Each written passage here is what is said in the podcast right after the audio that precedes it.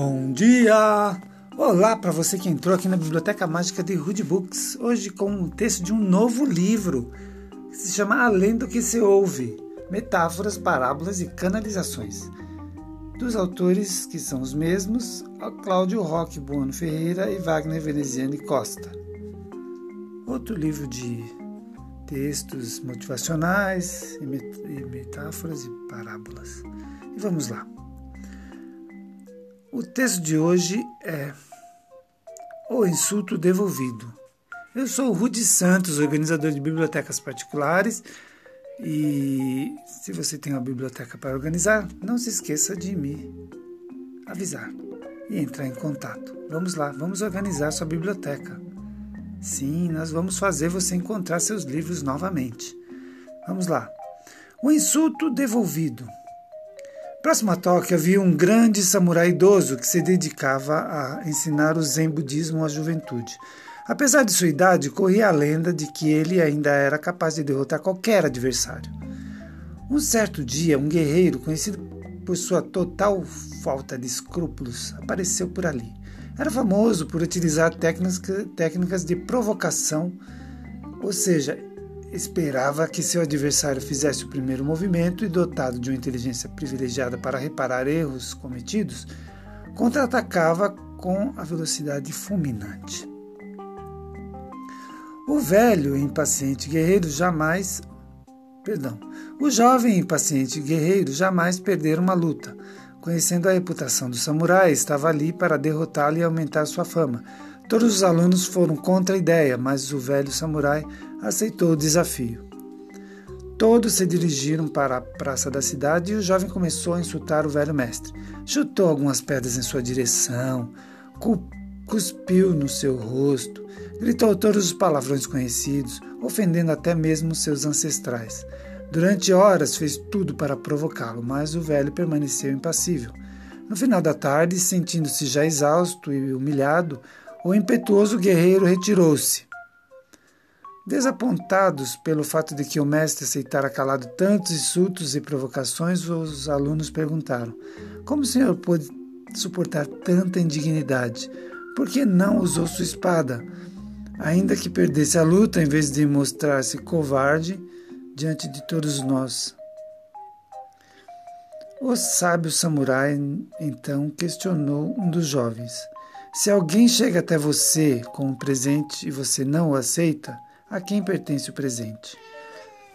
A quem tentou entregá-lo, respondeu o discípulo. Pois então, meu jovem, o mesmo vale para a inveja, a raiva e os insultos, disse o mestre. Quando não os aceito, esses sentimentos continuam pertencendo a quem os carregava consigo. A sua paz interior depende exclusivamente de você. As pessoas não podem tirar-lhe a calma a não ser que você permita.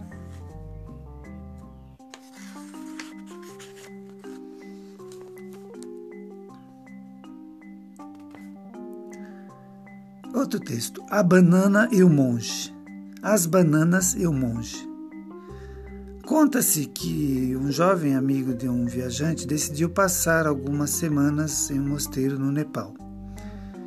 Certa tarde, ele entrou em um dos diversos templos do mosteiro e encontrou o monge sorrindo, sentado diante do altar. Por que o senhor está sorrindo? indagou o monge. Indagou ao monge.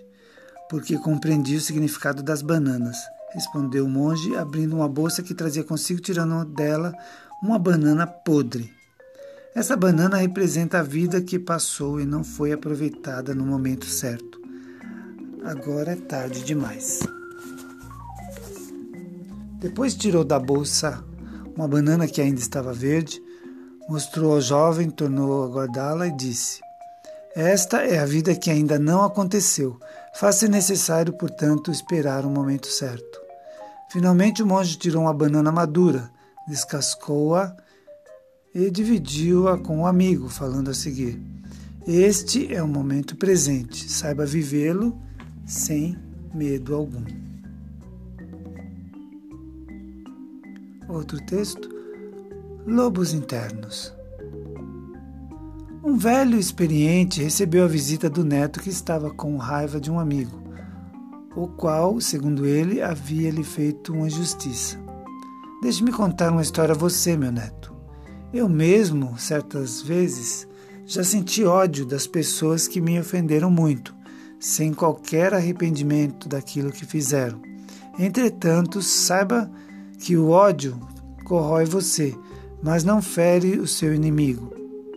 É o mesmo que você tomar veneno desejando que o outro morra. Lutei contra esses tipos de sentimentos. Lutei muito contra esses tipos de sentimentos. E prosseguiu o avô. É como se houvesse dois lobos dentro de mim, sendo que um deles é bom e não magoa. Ele vive em harmonia com todos os que o cercam e não se ofende quando recebe o que não teve intenção de ofender.